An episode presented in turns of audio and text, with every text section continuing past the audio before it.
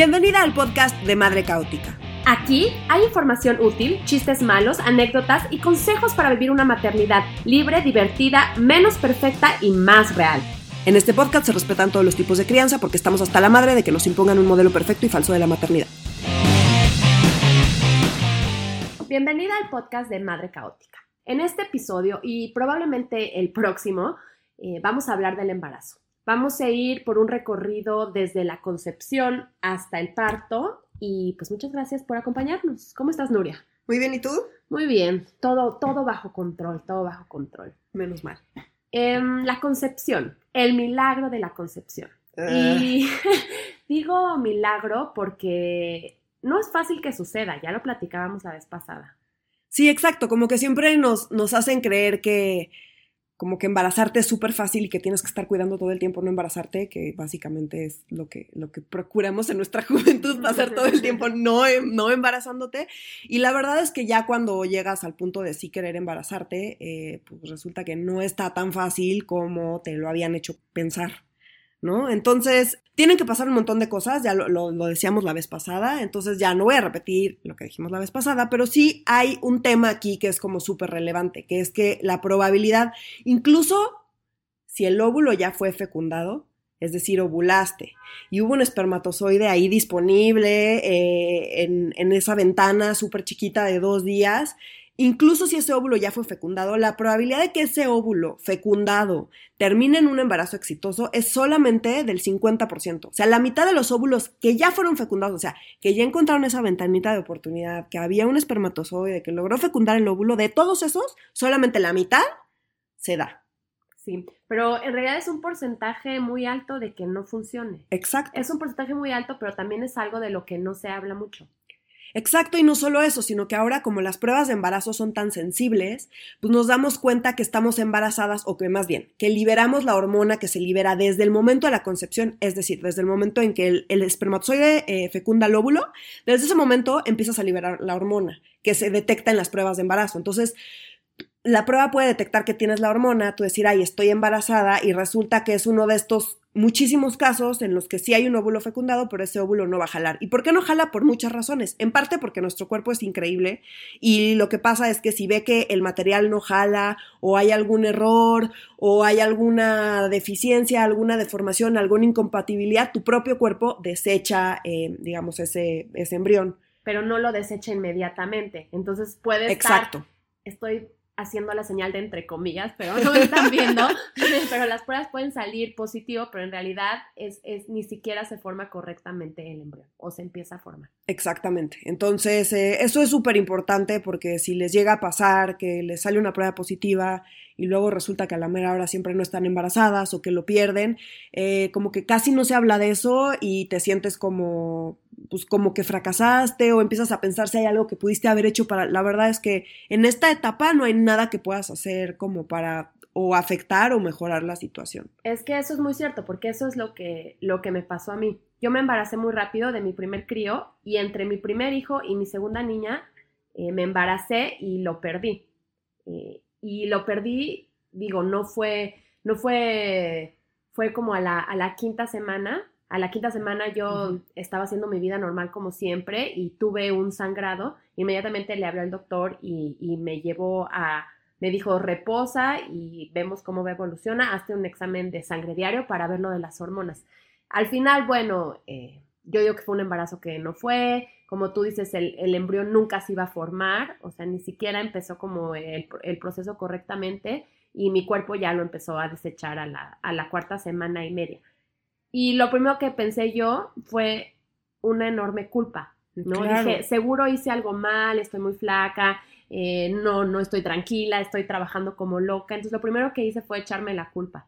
Y después pues viene muy fuerte la parte de la desilusión, porque aunque en mi mente estaba, no, pues tranquila Jimena, esto nunca iba a desarrollarse en un, en un feto bien formado, pues sí, ya estamos muy ilusionados de que a tener un bebé. Entonces sí fue como un proceso muy fuerte y creo que no muchos hablan de eso, ¿no? Por eso está la parte de no anuncies tu embarazo hasta que pasen los tres Así meses, es. que ya cuajó el asunto. ¿no? Así es. Pero yo creo que sí, o sea, para mí fue muy importante hablarlo y compartirlo porque seguro muchas han pasado por lo mismo y, y no es un tema del cual te tengas que avergonzar. Estoy completamente de acuerdo y es súper importante hablarlo y entender que en serio no hay nada que pudiste haber hecho, o sea, en esa etapa no hay nada que puedas hacer para mejorar o empeorar la cosa y que si lo perdiste probablemente sea porque tu cuerpo es sabio y pues no, ese no, ese no, a ese no le tocaba. Otra cosa que es muy importante para levantar los ánimos por si están en esa situación es que de hecho es buena señal de fertilidad porque quiere decir que tu cuerpo es capaz de, pues, justo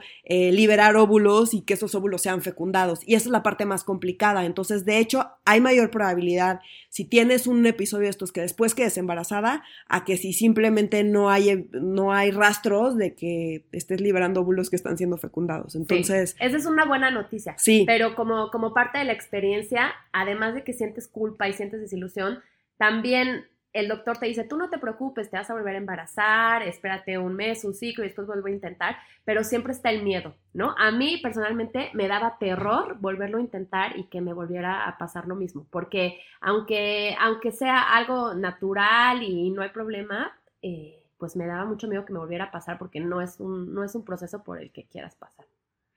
Sí, no, de acuerdo. Entonces, está como mucho, sobre todo en el primer trimestre, este miedo de como de perder al bebé, ¿no? Entonces acá tengo como algunas estadísticas para saber Sí, cu- sí, cuándo sí, ya puedes eh, empezarte a relajar un poco, ¿no? Les dije, mamás, ustedes siempre quieren tener una amiga como Nuria en su vida cerca que, que pueda hablarles de evidencia cuando ustedes lo que se sienten es fatal.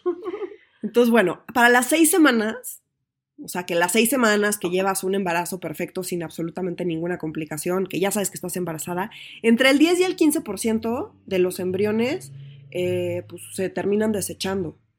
10 y 15% pues es, es muy alto. De, de un embarazo que parece que todo va perfecto y normal, ¿eh? Entonces eh, es bastante alto. Después este porcentaje va disminuyendo y ya para cuando llegas a la semana 12, que es el final del primer trimestre, ya esta probabilidad de perder al bebé se reduce entre, entre 1 y 2%. Y por eso ahí es cuando ya Puedes la- anunciar. te dicen que puedes anunciar Exacto, que estás exacto. embarazada porque ya amarró. Exacto, términos coloquiales. exactamente. Pero a ver, Nuria, perdón que te interrumpa, pero ahorita, o sea, yo necesito que me expliques, porque incluso después de mis dos embarazos, ¿qué onda con el conteo semanal? O sea, si las que nos están escuchando son mamás, díganme si no están confundidas. A mí me confunde porque según tú llevas seis semanas de embarazo, pero los doctores lo empiezan a contar no desde el día que faltó tu menstruación, sino desde el día de la fertilización, o lo estoy diciendo al revés. Lo estás diciendo al revés. Ok. Sí, es súper confuso. O sea, cuando llegas y dices, pues más o menos, yo siento que pues la buena fue esta vez en la noche, después de no sé, sí, yo siento que por ahí. Llegas al doctor y te dice una semana que dices, ¿De no, dónde no, ¿de salió? dónde salió tu cuenta? Porque la mía no te... Y bueno, ¿por qué es esto? Porque en realidad el embarazo no se cuenta desde la concepción, Ah, sino que se cuenta desde, se cuenta por ciclos. Entonces es eh, el primer día de tu última regla. ok. Entonces vamos, básicamente vamos, todas las mujeres desde que empiezas a menstruar, llevas, vas por la vida 12, con dos semanas gratuitas de embarazo. Cada mes. Entonces, seis semanas, es que es como se cuenta médicamente, en realidad son cuatro. Eh, cuatro de que tuviste sexo, exacto, exacto, exacto. Ok, ok. Cuatro, sí, porque la- fertilización se da en, en- a la mitad. En A el la mi- 14. exactamente. Entonces, cuando el doctor te dice seis semanas, son seis semanas desde tu última menstruación, Ajá. pero cuatro semanas desde que tuviste El sexo bueno. El sexo bueno, que espero que sea bueno, pero en el que te embarazaste. Exacto, exactamente. Entonces, bueno, nada más por si están confundidas, esa es la razón por la que nunca tus cuentas y las de las de los doctores nunca nunca cuadran. Es por eso, porque el embarazo en realidad se cuenta por ciclos, no no de cuando tuviste sexo, ¿no? Ok, más claro. Entonces, bueno, pues ya súper rápido, el primer trimestre son las semanas de la 1 a la 13, pero ya quedamos que las dos primeras pues son medio gratuitas. Eh, ¿Cuánto subes de peso? Pues casi nada, uno, un kilo más o menos. Bueno, en un embarazo, en un, en Bueno, en un embarazo ideal, digamos promedio, porque Sí. si, si pesas más, pues te recomiendan que subas menos, y si pesas menos, te recomiendan que subas más. En fin, obviamente, esto pues cada... Hay un rango recomendado Hay un rango, que sí podemos hablar. Sí. Obviamente todo depende de, de- de- del cuerpo y, y del organismo de cada quien, pero Claro. podemos hablar que durante todo el embarazo está bien que subas entre 9 y 14, ¿no? Exacto, Ese es, sí, ese es el rango en, en el que todavía estás bien. Sí, que está razonable. No exacto. sean como yo, mamá. Yo sí me pasé. En el primer embarazo subí 20 kilos. Madres. Sí, estuvo muy mal. Madres. Estuvo muy mal. Pero los bajaste súper rápido. Sí, sí los bajé, pero, pero pues sí, o sea, y, subí la mitad de lo que subí, no, más, como tres cuartas partes, la subí en, los primeros cuatro meses. O sea, al principio sí me pasé. Y no es sano porque luego tiene otras complicaciones en claro. Y además, pues lo de después, pues lo tienes que bajar. Entonces recuerden que todo lo que sube, pues tiene que bajar. Y entonces hace esa idea de, o estoy comiendo por dos, pues igual y no es tan productiva después. No, no es productiva. Entonces, bueno, rapidísimo, primer trimestre, ¿qué pasa? Bueno, lo primero es que se, el tamaño va del, como del tamaño del grano de sal a una guayaba en estas 13 semanas. Eh, los síntomas, hay un montón, hay un montón de síntomas eh, que puedes o no tener, como que muchas cosas en el embarazo son puede o no puede pasarte. Puede pasarte esto o puede pasarte exactamente lo opuesto. Y cada, ni siquiera cada mujer, cada embarazo es diferente. Sí, no, y, y el embarazo pues todo es una experiencia muy personal. Entonces, no tienes que preocuparte si tienes mucho más de los síntomas que se supone que debes tener en el primer trimestre, pero tampoco tienes que preocupar si no los tienes. Cada embarazo es diferente. Exacto. ¿Tú tuviste muchos síntomas? Sí, pero, o sea, los míos fueron como reloj. Tuve muchas náuseas y muchos mareos los primeros tres meses y después se me quitaron por completo y ya tuve un embarazo divino el primero. El segundo fue de alto riesgo, ya vamos a platicar de eso, pero el primero al, al, tercer mes se me quitaron. Nunca vomité, pero sí estaba mareada y con náuseas todo el tiempo. Yo tuve bien poquitos síntomas, o sea, la verdad es que todo el primer trimestre estaba así como que me despertaba y decía, acuérdate que estás embarazada, acuérdate que estás embarazada, porque no tenía, solo muy, muy al principio tuve síntomas, como el sentido, del, olfato, sí estaba muy, como muy agudo, eso me molestaba, o sea, porque de repente llegaba como a las cocinas y era como, no, no aguanto el olor. Yo no podía usar mi perfume. Mi perfume de siempre que llevo utilizando 20 años en mi vida, no me lo podía ni poner. Sí, eso, eso como que creo que para mí era lo que más, eso y que no aguantaba las cosas dulces. O sea, como que las cosas como de, con saborizantes artificiales me daban muchísimo asco. Fuera de eso, no tuve síntomas el primer trimestre. No, y ni se te notaba. No, no subí de hecho nada de peso, o sea, como que nada, nada, cero síntomas. Entonces, bueno, pues, ¿y qué pasa con el bebé? Bueno, se vuelve de un conjunto de células idénticas que ya platicábamos a eh, que se empiezan a formar los órganos. Para cerrar el primer trimestre quiero hacer como una aclaración del principio del embarazo, porque a mí me pasó que en esas dos primeras, bueno, en las semanas 3 y 4, digamos que tienes que esperar porque todavía no te puedes hacer una prueba porque es muy pronto para saber y está, pues, está viendo el óvulo si fecundado, si sí se implanta o no se implanta o si va a ser o no va a ser. En esa espera, yo la verdad es que me fui de fiesta y me puse una borrachera, pero marca diablo, Jimena, mal. creo que eso le, nos pasa a muchas, ¿no? Y luego nos estresamos. Me súper estresé. O sea, como, porque después, yo estaba segura, dije, porque me acaba de quitar el DIU, me había bajado nueve días, o sea, como que sí estaba probando y todo, porque seguro no voy a quedar embarazada porque pues toda falta que se estabilice mi ciclo. Y entonces cuando ya me enteré que estaba embarazada, estuve súper estresada por días de, no, es que esa borrachera, mal, o sea, como... Pero creo que eso nos pasa muchas, que no tendrás todavía, tú sigues tu vida normal. Exacto. Y yo creo que son muchísimos los ginecólogos, deberíamos hacer una entrevista, que llega su paciente con dos, tres semanas de embarazo, súper preocupada, diciendo, doctor, ¿pasa algo si me puse la peor peda de mi vida antier? Creo que es algo que nos pasa. Exacto, y solo para que sepan que no pasa nada, no pasa nada porque justo todas las células son idénticas, entonces si tú borracha, después sí pasa, pero justo en esas dos semanas, antes de que sepas si, si estás embarazada o no, eh, no pasa nada, porque todas las células son idénticas en ese momento, entonces pues si matas una que otra célula por ahí, pues hay otras células idénticas que pueden reemplazar esa función y no pasa nada, entonces solo para que estén tranquilas de que si les llega a pasar como me pasó a mí, no se estresen y a mí, y aseguro muchas. no se preocupen si, si se pusieron una fiesta en las primeras dos semanas. Exactamente. No pasa nada. Bebé a salvo. O bueno, embrión. embrión a salvo. Exacto. Probabilidades altas.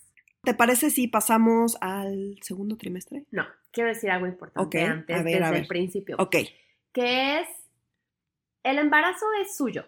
Y desde el principio ustedes tienen que tomar las riendas del embarazo, ¿no? Ya hablamos de lo importante de, la decisión de ser mamá, eh, pero aquí yo sí quiero invitarlas a que tomen control de su embarazo y tomen las riendas de su embarazo, porque al final eh, la idea es que ustedes vivan el proceso como ustedes lo quieren, como ustedes se lo imaginan y, y, que lo puedan recordar así. ¿Y por qué digo esto ahorita antes de pasar al segundo trimestre? Por el asunto del doctor.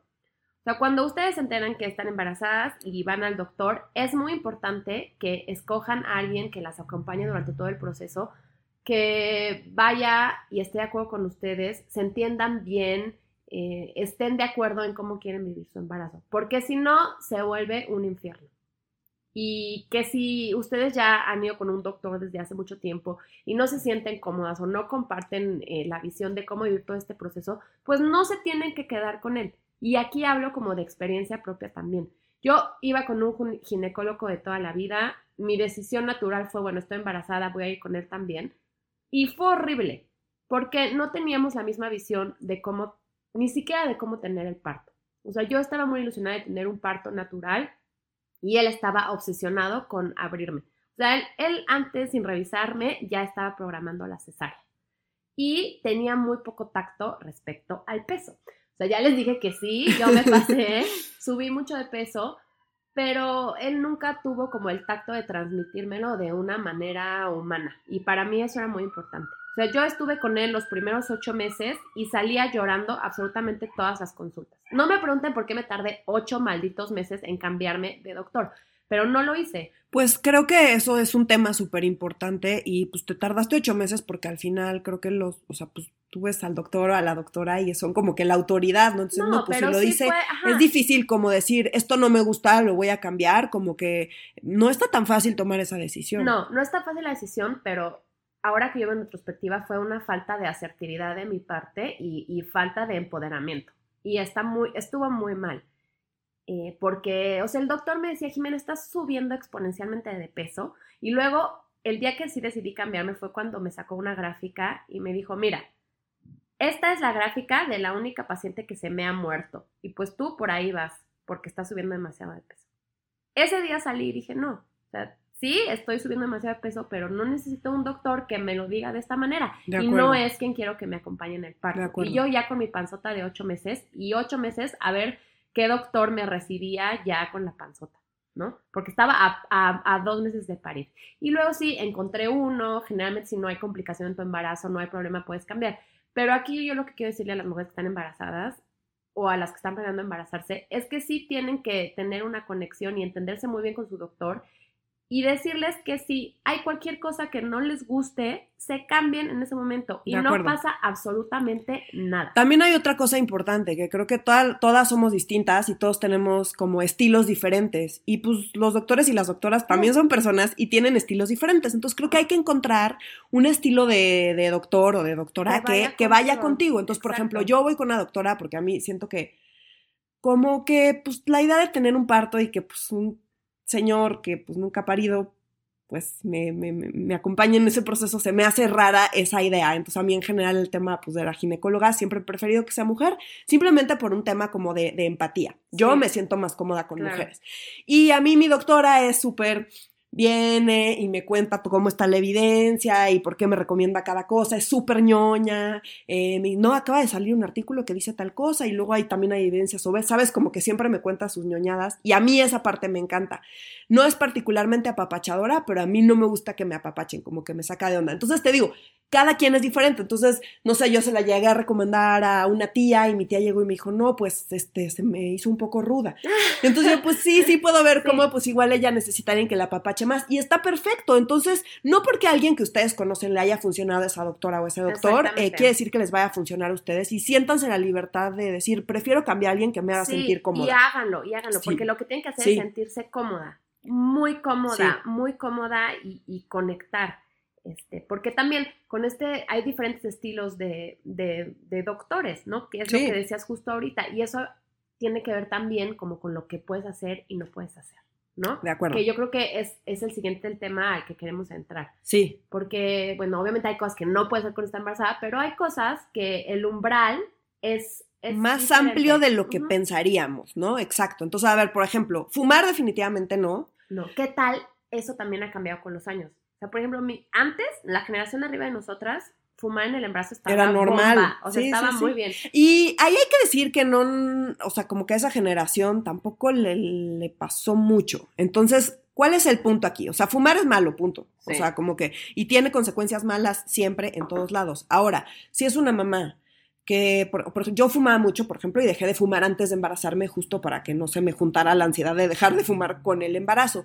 Pero hay mamás que les pasa que pues fuman y se embarazan y pues no dejaron de fumar antes y les causa tal ansiedad que esa ansiedad le hace más daño a su cuerpo que el fumarse un cigarro diario, por ejemplo. Entonces también es dependiendo de caso por cosa. En algunos casos hay mujeres que les va mejor fumarse un cigarro diario que aguantar la ansiedad de no fumar durante el embarazo, por ejemplo. Entonces también como para que no juzguemos y sí, fumar está mal, pero si te fumas un cigarro al día, eh, lo más probable es que no le pase nada a tu bebé. Súper no es recomendable, no lo hagan, pero hay casos extremos donde eso sucede y pues cada persona y cada doctor y cada caso pues tiene que tratarse de manera individual. Sí, todo tiene que tratarse de manera individual, pero otra vez, hay evidencia empírica de los efectos de por lo menos el cigarro, el alcohol y la cafeína en el embarazo. Así es, y en realidad en el cigarro es muy claro que pues está mal y sí te afecta, entonces que lo evites. Digo, no es así como que aumente el 90% la... No, no, pero, pero, como lo pues, manejan es, hay un riesgo de bajo El riesgo es real, exacto, y el riesgo es real. Ahora, el alcohol y la cafeína no es tan claro. Hay doctores, por ejemplo, en Estados Unidos está la tendencia de que te dicen nada, cero, nada de cafeína, nada de alcohol. Y en Europa son mucho más flexibles y es como, pues puedes tomar un poco de alcohol y puedes tomar un poco de café. Eh, la realidad es que la evidencia que hay eh, muestra que hay un margen de alcohol, tanto de alcohol como de café, que puedes tomar sin afectar absolutamente nada al bebé. Cada, otra vez, cada mamá y cada doctor pues tiene visiones y perspectivas distintas de si cero alcohol o un poquito de alcohol. Entonces, pues esto también es una decisión muy personal. Yo en mi caso particular, Em, el primer trimestre eh, le bajé, tomo muchísimo café, entonces le bajé al café y después empecé a tomar poquito. Y el alcohol también, o sea, no sé, como que me tomaba una copa eh, a lo largo de toda una boda, por ejemplo, ¿no? Entonces me iba ahí dando traguitos. Si van, a, si van a hacerlo, es importante que sepan que pues es poquito y es lento, nada del shot ¿no? El shot diario no. Entonces, si, si, van si deciden eh, tomar alcohol, eh, que sepan que es seguro siempre y cuando, eh, uno, se sientan ustedes cómodas, estén con una doctora o un doctor que, que les dé esa recomendación y, em, y, lo hagan pues moderadamente. Fíjate, estoy yo tratando de acordarme. El cigarro, obviamente yo sí lo dejé. Yo sí dejé el café por completo y me tomaba una chiquiteándola, una cerveza o una copa de vino. Eso hacía. Pero creo que aquí también es muy importante eh, otra vez la, la, culpa, ¿no? O sea, si, si, si tu doctor te dice, bueno, te puedes tomar una copa de vino o una cerveza y tú te la tomas y te da culpa después, pues mejor no lo hagas. Exacto, de acuerdo. ¿No? Mejor no lo hagas. De acuerdo. Yo como sí leí toda la evidencia y dije, ok, yo sé que en este rango estoy segura y que no va a pasar nada, me lo voy a llevar con calma. Y la verdad no se me antojaba tampoco mucho, ¿eh? Pero bueno, ahí las cosas, ustedes decidan lo que les haga sentir más cómodas y recuerden, eso es lo más, más importante, que ustedes estén cómodas. Eh, ¿Pasamos al segundo trimestre? Sí. Segundo trimestre, semanas 14 a 27. Acá hay un cambio muy importante, que es que pasamos de un embrión a un feto. Exacto y pues quiere decir que ya están todos los órganos formados. Todavía no, no desarrollados del todo, pero ya están formados, digamos como que ya las, las bases del, del, cuerpecillo ya están, ya están establecidas, ¿no? Y también pues aquí es cuando ahora se hace este examen muy profundo como para detectar este, algún tipo de anomalía. Exactamente. Entonces yo sé que eso no se hacía hace con, con de hecho hace, es muy reciente que te hacen este examen pero es una cita que también yo estoy segura que todas las mamás van con un poco de temor e incertidumbre. De acuerdo. ¿no? a mí sí me dio nervios porque en este estudio profundo que te hacen, que miden absolutamente, todo y la médula, pues aquí te dicen si tu bebé viene bien o, viene con alguna anomalía y, también pues es importante la decisión que tú tengas que tomar ahí. Es algo también muy personal, pero bueno, este, pues nada más hablar a las que están embarazadas que eh, van a ir a la sesión, van a hacer todos los exámenes y los test que tengan que hacer y, pues es importante saber que esto va a suceder y que puede ser difícil. ¿no? Exacto. La verdad es que lo más probable es que no haya ningún problema porque como les decía hace rato, como que normalmente tu cuerpo identifica las anomalías desde antes y son embrión, bueno, este, ni siquiera llegan embrión, ¿no? O sea, son como conjuntos de óvulos y espermatozoides que se terminan desechando. Pero bueno, sí puede llegar a pasar y que sepan que pues este es el trimestre, te enteras de eso. Es un trimestre muy cómodo y también es un trimestre bonito porque, bueno, por ejemplo, no sé. El segundo trimestre es el mejor. Es el mejor de todos, ¿no? Como que no hay síntomas, ya te cayó el 20 que estás embarazada, ya estás como que más enganchada ahí. Y te vuelven a dar ganas de tener sexo. Bueno, a mí... ¿A ti te volvieron a dar ganas? Sí, en el primer trimestre nada, o sea, me sentía fatal. Estaba muy mareada, no me dan ganas. Guácala, sí. Pues, Pero en el segundo sí, en el segundo como que otra vez ya me sentía como con más energía, más libidinosa y como que todavía no estás tan grande para que sea incómodo, pero Ajá. sí tienes como una sensibilidad especial que estaba bueno. ¿A ti no? Exacto, pues yo sí, sí sentía esa sensibilidad, pero justo me, me incomodaba. Entonces como que, o sea, sí lo hacía, pero me sentía un poco, un poco incómoda, la verdad. Pero es que también cambia de, de, de cuerpo a cuerpo, ¿no? Pero sí hay muchas mamás que dicen que este, este es, es el trimestre bueno. Sí, este es el trimestre bueno para mucho sexo. Y acá sí subes, o sea, en este trimestre sí, o sea, el peso, ¿te acuerdas que decíamos que el primer trimestre es un kilo? En este en promedio son siete, siete y medio kilos. Es cuando subes. Yo, yo ya no quiero hablar del peso porque de verdad yo soy un, un mal ejemplo para el asunto, pero sí, este es el trimestre en el que más subes. Yo, yo, o sea, no, no me acuerdo bien, pero me acuerdo que para el mes 5 yo había subido dos kilos y medio. O sea, yo empecé con, con muy poquito peso y ya el último trimestre fue donde como que puse Y el peso sí es importante y no por cuestiones de estética, es importante por cuestiones de salud eh, y en el momento del parto, ¿no? Y también Exacto, si tú, si tú tienes, eh, si subes mucho durante el embarazo, puede ser que el parto se complique más y, y también que desarrolles otro tipo de complicaciones. Sí, es más bien como por las complicaciones del tercer trimestre, que ya hablaremos de ellas, pero en realidad también no se estresen mucho, o sea, como que si les dio hambre, Coman. pues coman y ya luego lo bajarán, ¿sabes? O sea, como que también sí hay que cuidar el peso, Sí pero no hay que obsesionarse por Exacto. eso, porque ya habrá tiempo para atender eso. Entonces, pues en la medida de lo posible, si pueden cuidarlo, cuídenlo, que sepan que eh, la ingesta calórica adicional que tienes que tener son entre 250 y 300 calorías. Eso significa que comer por dos es un mito. Es súper mito. o sea, Solamente tienes que estar bien nutrida como siempre. exacto, o sea, ¿no? 250 calorías es como, pues, no sé, un pan dulce, Sí, chiquito. sí. Eso No es, es lo extra, no no, es nada. no es nada. Entonces, como que no digan, ay, estoy comiendo por dos y el helado y la pizza, y, lo- o sea, pues sí van a subir de peso si hacen eso. Entonces, eh, pues sí, el, el extra que tendrían que estar comiendo son entre 250 y 300. Si les da hambre y les da el antojo y no sé qué, y se quieren dar ese lujito, háganlo, pero nada más sepan que, eh, pues, es más de lo que se supone que tendrían que estar comiendo. Nada más para que sepan. Y hagan ejercicio. Ah, el ejercicio es otro tema, porque, a ver, yo era, bueno, no sé, me salía igual de la norma de las mamás, porque yo sí hacía mucho, yo hacía mucho ejercicio antes y durante todo mi embarazo hice muchísimo ejercicio. Y recibía el comentario constante de, ¿y no le hace daño al bebé? Bueno, es que también, o sea, ustedes tienen que entender que Nuria subía fotos con siete meses de embarazo haciendo contorsiones como en el parque. Nueve, yo, yo seguía haciendo arcos O y sea, planchas a sí los se nueve veía meses. como intenso ese tipo de, de contorsiones en el cuerpo cuando tienes ocho meses. Exacto, entonces aquí hay algo, o sea, como que hay varias cosas que aclarar. La primera es que si tú no hacías nada de ejercicio y ahora estás embarazada y decides que este es el momento para empezar a hacer ejercicio, pues quizá no es muy buena idea, Si tú ya hacías ejercicio, puedes continuar con tu ejercicio y ir viendo cómo te vas sintiendo. Yo sí hice modificaciones, entonces, por ejemplo, las cosas donde había como riesgo de caerme, obviamente las dejé de hacer. Parece que no en las fotos, pero en realidad todo lo que hacía estaba yo como muy segura, no, no me iba a caer.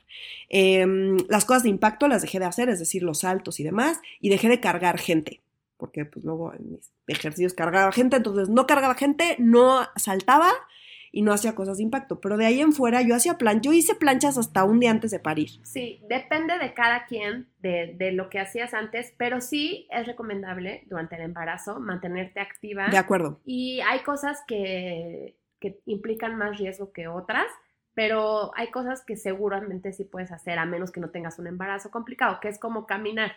Sí. Y aquí, o sea, como consejo es mantenerte activa y caminar y mantener fuerte la zona abdominal te ayuda en el parto. Así es, eso era otra cosa que iba a decir. Entonces, para las mamás que hacen mucho ejercicio como yo, una de las preocupaciones es una cosa que se llama em, diástasis recti, que es que se te abren los músculos del abdomen, ¿no? Eh. Se, te, desprenden, digamos, se separan. Entonces, esa es una de las preocupaciones, porque si, si no eres cuidadosa haciendo ejercicio, te puede pasar esto. Y después la recuperación, pues puede ser un poco tardada y volver a, a como a juntar los músculos y demás. Entonces, la recomendación aquí es nada más, eh, es muy importante trabajar el abdomen, nada más no lo doblen y no lo tuerzan. Entonces, pues hay varias opciones, unas más intensas que otras, va a depender de cómo se sientan y de qué tan preparado está su cuerpo para hacerlo. Entonces, yo, por ejemplo, hacía planchas eh, y hacía planchas bastante largas por bastante tiempo, porque mi cuerpo estaba acostumbrada y porque me fui adaptando a eso y yo me sentía bien. En el momento en que se sentí incómodo, ahí paraba. ¿Qué puedes hacer? Pues lo que tu cuerpo se sienta cómodo haciendo. Esa es en realidad la respuesta. Entonces, hay mamás que siguen cargando pesas porque pues llevan muchísimo tiempo cargando pesas, están muy acostumbradas y lo pueden seguir haciendo. Si nunca has cargado pesas, no empiezas a cargar pesas en el embarazo. Pero si ya cargabas pesas, puedes, hay un rango ahí donde, donde puedes seguirlo haciendo. Va a depender de cómo te hay sientas. Que, hay que estarlo todo el tiempo trabajando con, tu doctor. Exacto. Nada más estar revisando con el doctor que todo vaya bien y, y pues sobre todo poner mucha atención a tu cuerpo y ver que te sientas bien.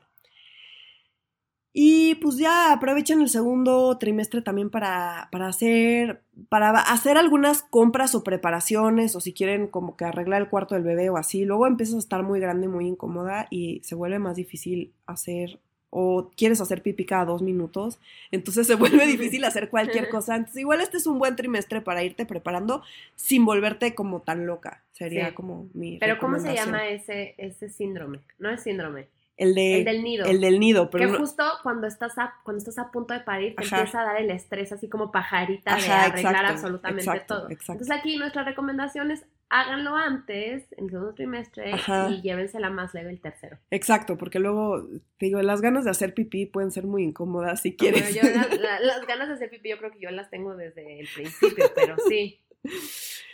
Y pues ya, esto es, o sea, creo que este es un buen momento igual para, para detener este episodio y podemos No, pero no hay que detenerlo como sin unos buenos cinco consejos para el embarazo. O sea, si tú pudieras decirle a una mamá que, ay, me acabo de enterar de que estoy embarazada, ¿qué cinco consejos le darías para poder vivir un embarazo pleno y feliz? Ya sé que no te gusta la palabra feliz, pero ¿qué consejos le darías a la que se acaba de enterar de estar embarazada? Creo que lo primero es que se, se, sienta cómoda y se sienta cómoda en varios sentidos. El primero, que ya lo tocamos, pero sí quiero recalcarlo, es que te sientas cómoda con tu doctora o tu doctor. Si cualquier cosa no te late, cámbiate. Es súper, súper importante, porque además es un proceso como súper íntimo y pasan cosas raras y necesitas tener la confianza de hacer preguntas, que te den las respuestas de una manera en la que te haga sentir bien. Entonces es súper importante que te sientas cómoda con la doctora y contigo misma. A mí me pasó que yo la verdad es que no disfruté estar embarazada, tengo que decirlo, no me gustó. Y a pesar de que mi embarazo fue muy bueno y como médicamente y físicamente todo estuvo perfecto, como que esta onda de sentir que todo el mundo sabía mejor que yo lo que tenía que hacer y que me dijeran que si el ejercicio no y que quisieran tocar mi panza, gente desconocida tocando mi panza era algo que me parecía súper perturbador o que me dieran consejos como no solicitados, como que sentir que no tenía, que de repente perdía agencia sobre mi cuerpo y que la gente podía ya comentar y opinar y andar juzgando, esa parte no me gustó nada. Entonces es muy importante que tengan claro qué quieren, qué no quieren y que se sientan cómodas con ustedes mismas, con su familia y sobre todo pues con sus doctores.